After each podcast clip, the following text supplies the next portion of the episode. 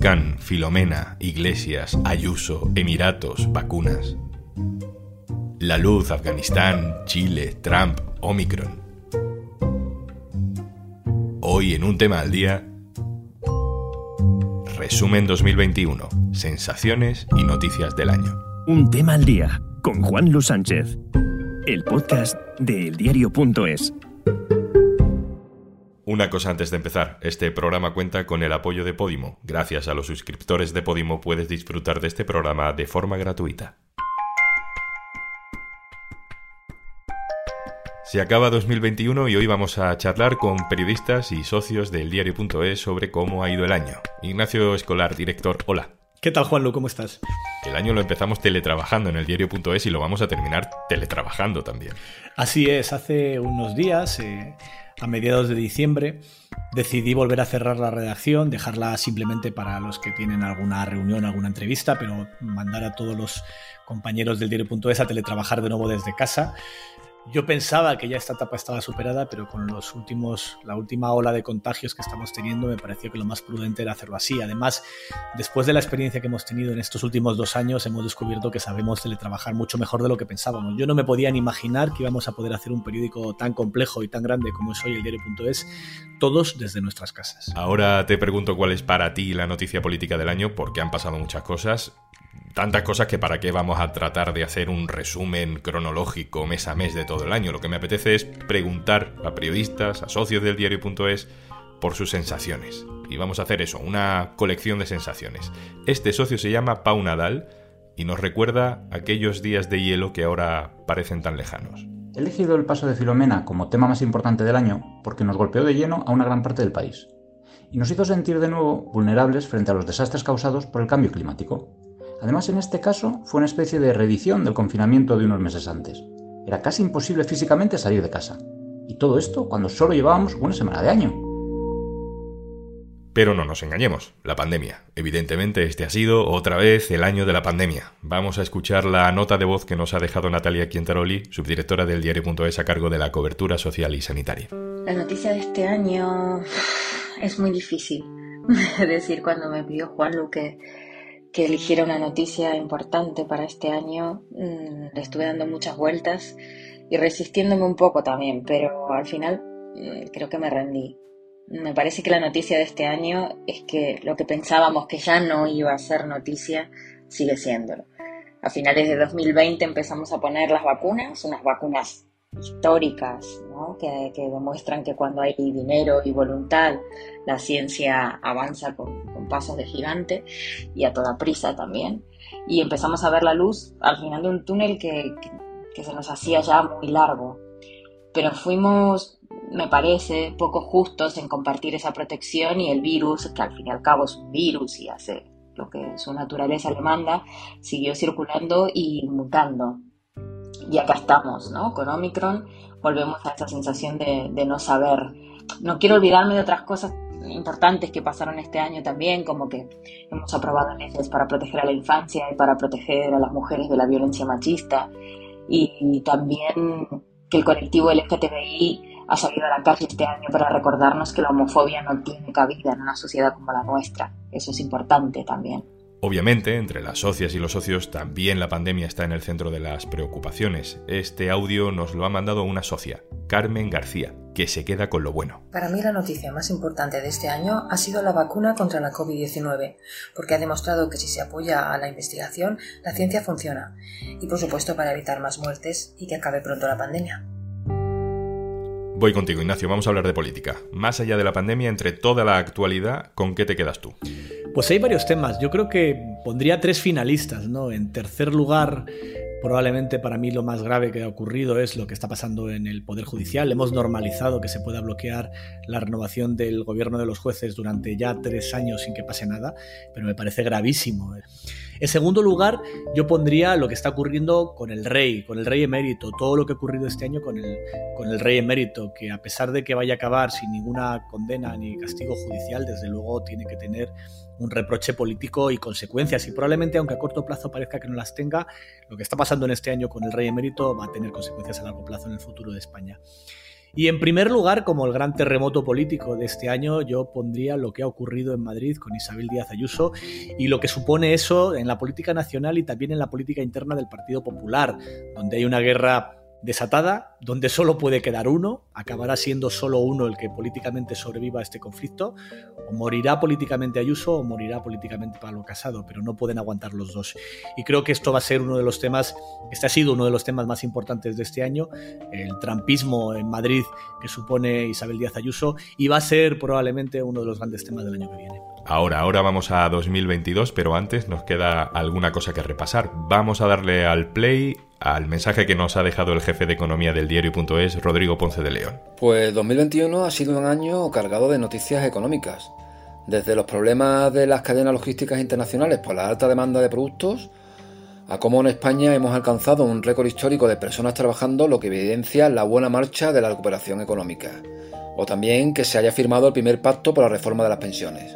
Ahora bien, por su repercusión y porque no va a tener solución a corto plazo, yo destacaría la desmesurada subida del precio de la luz, con altos precios del gas, los derechos de emisión de CO2 con precios duplicados y un mercado marginalista, tenemos el cóctel perfecto para que la luz alcance los precios disparatados de estos meses. ¿El gobierno ha hecho algo? Sí, ha aprobado una rebaja de impuestos que con los precios tan altos tiene poca incidencia.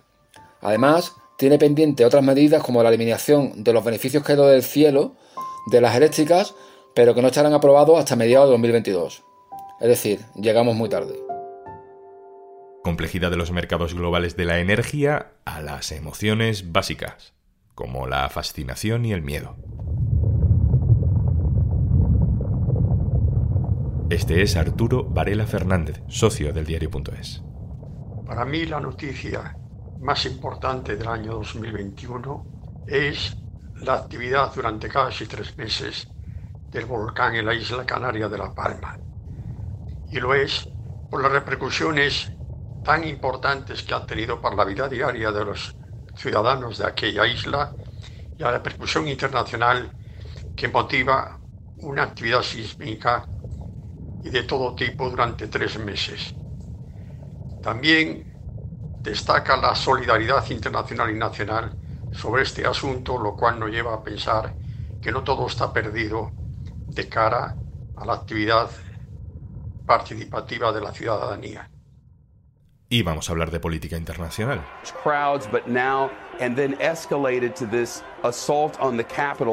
Nos explica su elección la subdirectora a cargo de esa sección, María Ramírez. Para mí, más allá de la pandemia, la noticia del año en internacional eh, llegó seis días después de que empezara el asalto al Capitolio.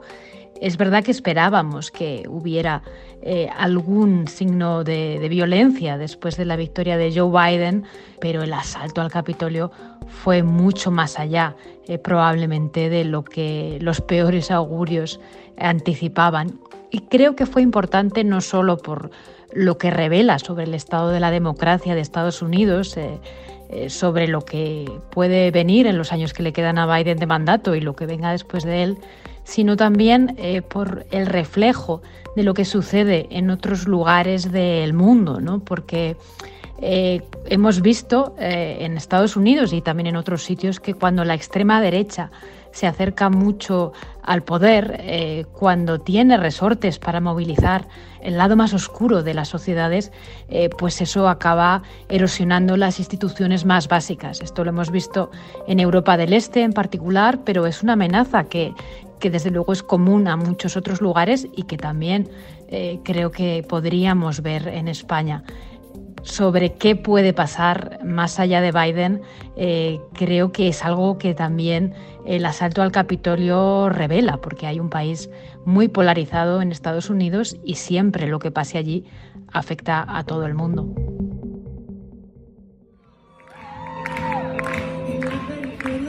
Estas son las sensaciones de 2021 que se lleva Elena Cabrera, jefa de cultura del diario.es.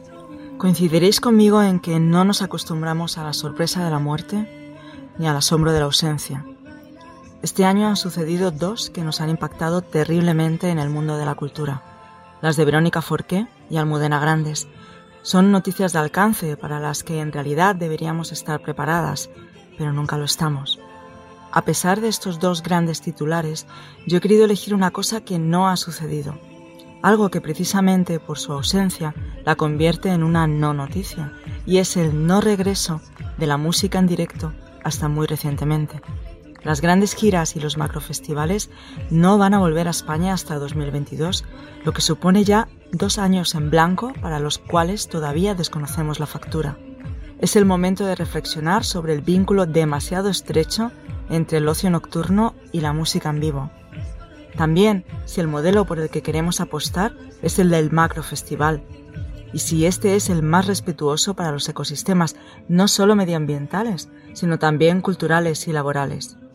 Y sobre esto último, han asomado las grandes fragilidades de los creadores, que siguen esperando un estatuto del artista con una confianza en él ni siquiera muy sólida, que evite los abusos y la explotación en una profesión precaria para la mayoría, que se mueve en un mercado que genera desigualdades y cuya cultura de premios opaca la realidad de sus trabajadores.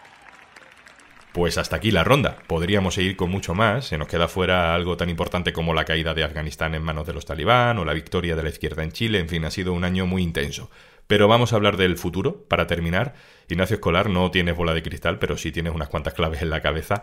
Más allá de la pandemia, que seguirá con nosotros, ¿cuál crees que va a ser el gran tema de 2022? Pues vamos a empezar 2022 como el año de las elecciones permanentes, porque van a ser primero las, Castilla y León, las de mi tierra, yo soy de Burgos, que ya están convocadas para febrero, pero después va a venir con seguridad absoluta Andalucía. Eh, y el año que viene tendremos las normales eh, al siguiente, en el 23, las normales de las municipales autonómicas y al final de año o a principios del siguiente las generales, con lo cual nos enfrentamos a dos años de campaña electoral permanente. Y esto es va a ser la noticia política del año que viene o una de las más importantes y sin duda va a ser una pesadilla para la mayoría de los ciudadanos, porque que haya una campaña política permanente, y va a ser así, porque al Partido Popular le interesa por muchos motivos. Si ya era difícil llegar a acuerdos eh, con el Partido Popular por la debilidad de Casado y por el enfrentamiento con Vox, en una situación de elecciones cada tres meses va a ser imposible. Y eso es una mala noticia porque tenemos al menos un reto muy importante por delante, que es el de la pandemia, que no ha terminado, como estamos viendo estos días, y luego muchos asuntos pendientes de arreglar.